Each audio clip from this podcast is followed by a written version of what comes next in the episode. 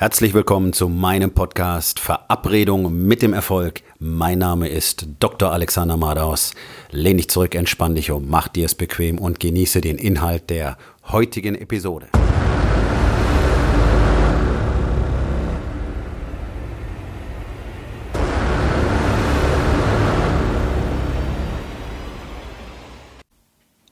Heute mit dem Thema Welche Betäubung wählst du? Das ist ein schwerwiegendes Problem in unserer Gesellschaft. Nicht, dass es neu ist in unserer Gesellschaft. Die Menschheit hat immer schon nach Betäubungsstrategien gesucht. Zerstreuung hat man so etwas früher genannt. Ähm, aber ich denke, Zerstreuung ist tatsächlich etwas anderes als Betäubung. Rauschmittel, Suchtmittel wurden von der Menschheit immer schon benutzt. Meistens für rituelle Zwecke oder um zu feiern oder um zum Beispiel die Arbeiterklasse einfach in einem, ja, ich würde es mal sagen, mentalen Schwebezustand zu halten. Also es war vor zwei, dreihundert Jahren durchaus gebräuchlich, Arbeitern kostenlos sogenanntes Vorbier zur Verfügung zu stellen. Das ist ein relativ leichtes Bier, das aber wirklich literweise gesoffen wurde, und zwar von allen Generationen.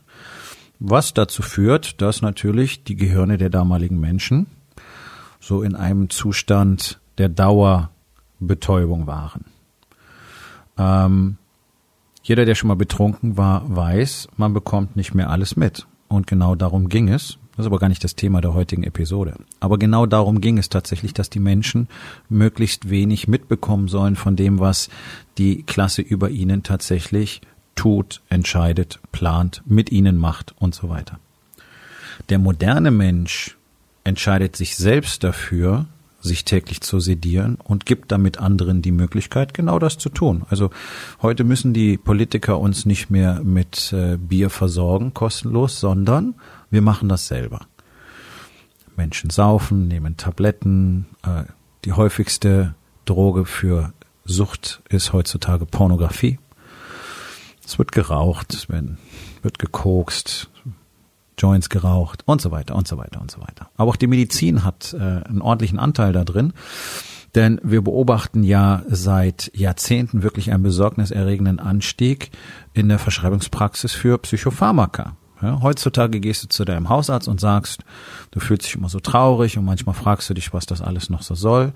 Und dann gibt er dir ein Medikament. Er gibt dir Drogen, nichts anderes. Was dazu führt, dass dein Gehirn jetzt nicht mehr so funktioniert wie vorher, kann es ja auch gar nicht, denn wir greifen ja mit diesen Medikamenten in den Hirnstoffwechsel ein. Ähm, die Nebeneffekte werden einfach billigend in Kauf genommen, zum Beispiel dass du oft einfach gar nicht so genau weißt, was gerade los ist, Konzentrationsschwierigkeiten hast, Erektionsstörungen hast und so weiter und so weiter. Keine Libido mehr, also keine Lust auf Sex, ähm, auch sonst nicht so wahnsinnig viele Empfindungen, dafür aber auch nicht mehr so traurig. Ne? Das ist alles wunderbar. Also es ist medizinische Praxis, Menschen eher Drogen zu geben, anstatt mit ihnen zu reden oder wirklich zu klären, wo das Problem liegt. Hat ja auch keiner Zeit dafür, hat auch keiner Lust drauf. Die meisten Ärzte sind selber substanzabhängig und zwar ja tatsächlich abhängig. Ja, egal ob es Porno ist, ob es Alkohol ist oder sonst irgendwas. Ähm, das ist ein bekanntes Problem Viele sind auch medikamentenabhängig. Ähm, die Selbstmordraten unter Ärzten sind hoch. Die Verzweiflung auch. Drüber reden tut keiner. Also auch Ärzte untereinander sprechen nicht. Ja? Auch ein Thema für einen anderen Tag. Also es ist durchaus gängige Praxis, was ich selber tue, werde ich natürlich anderen auch empfehlen. Also trink doch mal ein schönes Glas Wein, ähm, ruh dich mal aus, entspann dich mal. Nicht wahr? Ich habe eine ganze Weile hier in Frankfurt in einer großen sogenannten Präventionspraxis gearbeitet, die äh, die großen Banken, also hauptsächlich die Deutsche Bank hier in Frankfurt betreut und da die ganzen Checkups für die Mitarbeiter macht. Ähm, völlig sinnloses Geschäft. Also die Deutsche Bank verbrennt da wirklich Millionenbeträge für etwas, was überhaupt keinen Nutzen hat. Aber interessanterweise, der Gründer und Besitzer ähm, dieser Präventionspraxis ist ein ambitionierter Weintrinker. Nicht wahr? Und hat auch immer die entsprechenden medizinischen Studien parat gehabt, die unterstützen, dass Weintrinken gesund ist. Wein trinken ist nicht gesund, Alkohol trinken an sich ist überhaupt nicht gesund und diese ganzen Studien, ähm, die mal erzählt haben, gewisse Alkoholmengen wären sogar gesundheitsförderlich, die waren einfach falsch.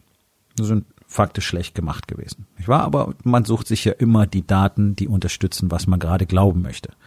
Also Bullshit. Es wird gesoffen, es wird gehurt und so weiter und so weiter und so weiter. Warum machen Menschen das in zunehmendem Ausmaß? Das ist ganz einfach, weil unsere Gesellschaft uns keine Perspektive mehr bietet. Schon lange nicht mehr. Und weil unsere Kinder in der Perspektivlosigkeit aufwachsen. Wir zeigen unseren Kindern, es gibt hier nichts wirklich Spannendes. Du kannst in den Kindergarten gehen, dann kannst du in die Schule gehen, dann kannst du einen Beruf lernen, Ausbildung oder Studium und dann kannst du eben arbeiten gehen. Und dann kannst du auf die Rente warten. Und auf dem Weg dahin musst du ein Haus haben, Auto haben, Frau und Kinder möglichst und äh, jedes Jahr mindestens einmal Urlaub fahren. Ansonsten ist es nämlich seltsam, wenn du nicht wegfährst. Warum, warum fährst du nicht weg? Also auch dafür musst du Geld ausgeben. Also es geht darum, Geld zu machen. Ja, das ist so das. Und die meisten machen sehr wenig Geld und äh, nur sehr, sehr wenige machen ausreichend Geld und ganz, ganz wenige machen viel Geld. Also der allergrößte Teil der Gesellschaft ist in der Situation, da gibt es einfach keine Perspektive. Doch, die gibt es natürlich schon. Bloß wird uns von Anfang an beigebracht, dass eben keine Perspektive da ist, sondern du machst das, was du zu machen hast. Du machst das, was deine Eltern machen, was alle anderen machen. Also brav, Kindergarten, Schule, Ausbildung, Beruf und so weiter. Und so ist es halt. Ja, wenn es gut läuft, hast du halt einen guten Job. Du hast eine gute Ausbildung gemacht und dann machst du Karriere und ja, dann ist das alles cool. Das macht natürlich keinen zufrieden. Was ist die Strategie? Okay, dieses komische, leere, dumpfe Gefühl in dir drin, das willst du nicht die ganze Zeit spüren. Also hast du eine Strategie entwickelt, wie du das zumindest vorübergehend abschalten kannst. Das sind zum Beispiel die zwei, drei Bier am Abend oder die halbe, dreiviertel Flasche Wein, manchmal auch eine ganze. Das ist das nächtliche Wichsen vor den Pornos, wenn deine Frau mal wieder ohne dich ins Bett gegangen ist, weil Sex habt ihr sowieso so gut wie nie, weil du ja mit ihr auch gar nicht redest und sie deswegen keine Lust hat, irgendwie mit dir intim zu werden. Ähm, oder du betrügst sie mit der Nachbarin oder deiner Sekretärin. Oder du guckst halt auf dem Klo, wie das die Banker hier in Frankfurt praktisch alle machen. Ja, oder du nimmst halt die Pillen, die der Hausarzt gegeben hat. Also irgendeine Strategie gibt es. Ja. So, das Ganze hat einfach nur mit Sinnlosigkeit, mit Sinnlehre zu tun. Und gerade und ganz besonders befällt das eben auch Unternehmer, Manager, Business People, wenn man so schön sagt, Businessmen. Weil 99 Prozent von denen ein Unternehmen mal gegründet haben, angefangen haben, was zu machen und dann lief das Ganze vielleicht ganz gut. Und dann wurde es langweilig. Und dann ging die Ambition verloren und dieses anfängliche Feuer verloren. Und dann gehst du jeden Tag da rein und weißt gar nicht mehr ganz genau warum und lebst in diesem Chaos, wo du jeden Tag merkst, du wirst nicht fertig, weil du viel zu viel auf deinem Teller hast. Du hast 20 Sachen, 30 Sachen, die jeden Tag erledigt werden müssen. Es wird so gut wie nichts fertig. Jeden Abend gehst du frustriert nach Hause, bist total genervt. Dann schreist du deine Frau und die Kinder an und am Schluss säufst du deine drei Bier und schläfst dann auf dem Sofa ein. So, das ist so ein ganz typischer Tagesablauf ähm, vieler Unternehmer. Oder du säufst halt noch ein bisschen mehr. Oder du fährst erst bei der Sekretärin vorbei, vögelst die, gehst dann nach Hause, schreist deine Frau und deine Kinder an, säufst ein paar Bier und schläfst auf dem Sofa ein. Also das sind so ganz, ganz beliebige Szenarien, die jetzt nicht ausgedacht sind und nicht aus dem Film, sondern das ist Realität. Warum haben so viele Menschen diesen Drang, sich zu sedieren, anstatt etwas an ihrem Leben zu verändern? Das ist einfach eine Perspektivlosigkeit weil keinem wirklich bewusst ist, dass er in jedem Moment alles in seinem Leben verändern kann. Du kannst in jedem Moment alles in deinem Leben verändern. Es fängt einfach mit einer Entscheidung an. Du entscheidest jetzt, dass dein Leben anders verlaufen soll. Und dann machst du den ersten Schritt genau in diese Richtung, in die du gehen willst. Man hat dir nur beigebracht, dass das nicht möglich ist. Deswegen glaubst du es nicht. Und deswegen ziehst du nicht einmal die Möglichkeit in Erwägung, dass das möglich sein könnte. Also das überwiegende Problem ist der komplette Unglaube an eine ultimative Wahrheit, nämlich dass jeder Mensch sein Leben ganz genauso gestalten kann, wie er es will, wenn er dafür tut, was dafür notwendig ist. Gerade in unserer Gesellschaft sind unsere Möglichkeiten grenzenlos. Hier gibt es nichts, was dich davon abhält. Und dennoch tut es so gut wie keiner. Anstelle dessen, anstelle dessen wählen wir eine Betäubungsstrategie. Das kann auch Sport sein, das kann Arbeit sein. Ja, also ich kenne viele Männer, die sich mit der Arbeit betäuben, die ständig auf Wochenendseminare fahren, bloß damit sie von zu Hause weg sind, ja, damit sie ausblenden können, die dort gar nicht wirklich was lernen wollen, sondern die einfach ausblenden, den Alltag ausblenden wollen, andere Umgebung, irgendwelche anderen Leute, dann quatscht einer vorne auf der Bühne, super, ist Entertainment im Prinzip, ja. Ähm, Training. Jeden Tag 20 Kilometer zu laufen ist kein Sport, das ist Sedierung. Das ist nicht normal, es macht doch keinen Spaß, es ist nicht mal gesund. Ähm, solche Verhaltensweisen. Die Midlife Crisis. Die Midlife Crisis existiert nicht. Die Midlife Crisis ist ein Ausdruck für die innere Leere und die Zerrissenheit eines Mannes, der plötzlich merkt, sein Leben macht keinen Sinn. Das hat nichts damit zu tun, was die Psychologen erzählen. Oh, da merkt ein Mann, dass er sterblich ist und dass er bestimmte Dinge, bestimmte Ereignisse seiner Jugend nicht mehr erleben kann. Deswegen versucht er, seine Jugend zurückzuholen. Das ist Quatsch. Das ist absoluter Bullshit. Das hat damit überhaupt nichts zu tun, sondern das ist das typische Alter, in dem Männer, egal was sie gemacht haben, ob du Angestellter bist, Manager bist, Karriere gemacht hast, Businessman, eigenes Unternehmen hast, das typische Alter, in dem diese Sinnlosigkeit tatsächlich richtig zum Tragen kommt. In dem, das Alter, in dem Männer lernen und merken, ich habe, ich habe überhaupt keinen Sinn, überhaupt keinen Zweck. Ich weiß gar nicht, warum ich das mache. Ich weiß gar nicht, warum ich morgens aufstehe. Ich weiß gar nicht, warum ich da wieder hingehe. Mein Unternehmen ist für mich ein Gefängnis geworden. Ja, Dabei wissen sie nicht mal, dass sie den Schlüssel dafür selber in der Tasche tragen. Und in dieser völligen Leere, in dieser Sinnlosigkeit, in der wachsenden Entfernung zu anderen Menschen, fehlenden Verbundenheit zur eigenen Frau, zu den eigenen Kindern, keine Kommunikation, keine Intimität, keine Anerkennung selber, Mutlosigkeit, Zweifel, bin ich überhaupt liebenswert, bin ich überhaupt genug, kann ich genug leisten, bin ich gut genug? Ist das ausreichend, was ich tue? Ich wäre keinen Tag fertig. Was soll das alles? Ja. Darin suchen Männer eine Strategie, ihrem Leben irgendeine vermeintliche Form von Sinn zu verleihen. Ja, und dann wird halt die Mutter der Kinder verlassen und dann sucht man sich das schicke neue Ballettpüppchen und fährt mit der irgendwie im Cabrio rum und macht schicke Urlaube und macht tralali, tralala und ganz viele Selfies am Strand und dann ist alles super und das Leben ist fantastisch, ja? Nein, ist es nicht. Das ist eine vorübergehende Phase, in der die Sedierung noch am stärksten wirkt. Denn spätestens nach zwei bis drei Jahren ist das Ballettpüppchen auch bloß die nächste mögliche Ex-Frau. Die Verbindung ist wieder nicht hergestellt worden oder sie ist abgerissen. Das Investment in die Beziehung ist genauso schlecht wie in der Beziehung davor und natürlich nimmt alles den gleichen Lauf. Was machst du dann? Du musst weiter sedieren. Also, jetzt hast du eine schicke junge Frau und die betrügst du mit einer anderen. Es sind typische Abläufe. Das Ganze hat überhaupt nichts damit zu tun, Liebe oder nicht Liebe oder sonst irgendwas, sondern einfach diese Suche danach nach diesem Kick, der dich kurz abschalten lässt, der dich vergessen lässt, dass du keine Ahnung hast, wer du wirklich bist, wohin du wirklich willst und warum dein Leben überhaupt einen Sinn hat. Und ich kann euch eins sagen, ihr könnt das jetzt gerne anzweifeln, aber ich habe sicherlich mit über 1000 Sterbenden gesprochen. Bin seit 20 Jahren Arzt, seit über 25 Jahren in der Medizin.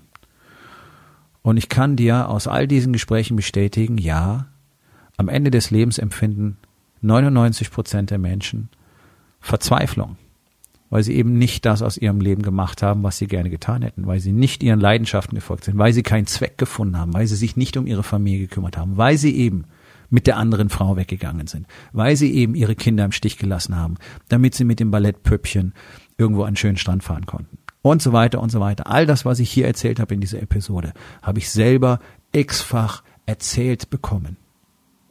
Es ist die Realität.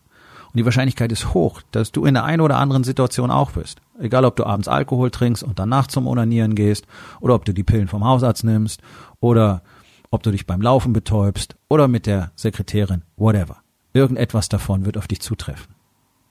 Das ist normal in unserer Gesellschaft. Die Betäubung ist normal geworden. Und das ist eine Katastrophe, weil es macht dich unfähig, dein Leben richtig zu leben. Anstatt zu sagen, okay, Betäubung aus, Realität an, schmerzhaft, ja, natürlich, deswegen betäubst du dich ja, weil die Realität schmerzhaft ist. Aber in dem Moment, wo du sie schonungslos anerkennst, bist du in der Lage zu handeln. Und das ist das, was ich vor zwei Jahren lernen durfte. Und das ist das, was mein Leben komplett verändert hat, weil ich durch das System von Wake Up Warrior, durch das Coaching-System von Wake Up Warrior lernen durfte, was es bedeutet, wenn ich mein Leben tatsächlich selber in die Hand nehme, wenn ich aufhöre, mich selber und alle anderen zu belügen, wenn ich aufhöre mit dieser Betäubungsstrategie und wenn ich endlich anfange, meine Realität zu akzeptieren und basierend auf meiner Realität mein Leben so zu verändern, wie ich es haben will. Und tatsächlich stellt sich jetzt zwei Jahre später heraus, ja, ich kann alles tun, was ich will. Und ich habe mein Leben in einer Art und Weise verändert, das hätte ich mir nicht in meinen kühnsten Träumen vorstellen können. Es wäre absurd gewesen. Ich hätte dich dafür ausgelacht, wenn du es mir erzählt hättest. Und jetzt blicke ich zurück und sehe diesen Mann von vor zwei Jahren und denke mir, diese unglaublich arme, leidende, zerrissene Kreatur, von der ich mir gar nicht mehr vorstellen kann, wie dieser Mann morgens aus dem Bett gekommen ist. Wo hat er die Energie dafür hergenommen? In dieser Ziellosigkeit, in dieser Zerfahrenheit, mit toller Karriere, mit laufendem Business, mit allem, was du dir vorstellen kannst, was unsere Gesellschaft so toll findet. Nichts, nichts hat funktioniert. Und jetzt, jetzt gestalte ich mein Leben jeden Tag. Ich kreiere es jeden Tag für mich, für meine Frau. Ich kreiere mein Business. Ich tue, was ich will. Und alles, was ich will, passiert. Weil ich genau das tue, was dafür erforderlich ist. Das kann ich aber nur basierend auf der Realität und auf meinen Fakten. Und weil dieser Prozess so unglaublich wichtig und so powerful ist und weil wir die Männer aufwecken müssen in unserer Gesellschaft, weil wir sie brauchen. Eure Frauen brauchen wieder richtige Männer zu Hause. Eure Kinder brauchen richtige Väter zu Hause. Eure Businesses brauchen richtige Leader. Eure Teams brauchen richtige Anführer. Deswegen ist es meine Mission, Männern zu zeigen, wie sie aus ihrem Leben genau das machen können, was sie aus ihrem Leben machen sollten. Und das Leben zu führen, was sie wirklich leben wollen, es zu erschaffen, es zu kreieren. Denn ich bin der Einzige, der hier in Europa exklusiv dieses System von Wake Up Warrior tatsächlich lehren darf. Und diese Doktrin funktioniert in 100 Prozent der Fälle. Ich demonstriere es jeden Tag. Ich coache Männer, ähm, sehr erfolgreiche Männer jeden Tag und es funktioniert und es verändert dein Leben. Und es geht weit über Geld und geschäftlichen Erfolg hinaus, sondern du wirst den Körper haben, den du willst, du wirst die Beziehung haben, die du willst zu deiner Frau, zu deinen Kindern, du wirst den Sex haben, den du willst und zufällig wirst du in deinem Business auch noch so erfolgreich sein, wie du willst. Und wenn du mehr darüber erfahren möchtest, wenn du dich mit mir unverbindlich und vertraulich unterhalten möchtest, dann geh auf meine Webseite www.dr-alexander-manos.com und vereinbare einen Termin für ein kostenloses erstes Beratungsgespräch. Aufgabe des Tages. Wo in den vier Bereichen Body, Being, Balance und Business wird es allerhöchste Zeit, mit der Betäubungsstrategie aufzuhören? Und was kannst du heute noch tun, um damit anzufangen?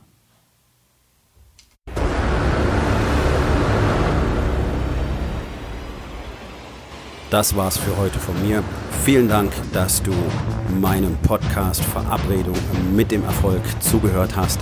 Wenn er dir gefallen hat, abonniere meinen Kanal und hinterlass doch bitte eine Bewertung auf iTunes. Ich bin Dr. Alexander Madaus und ich wünsche euch allen noch einen schönen und produktiven Tag.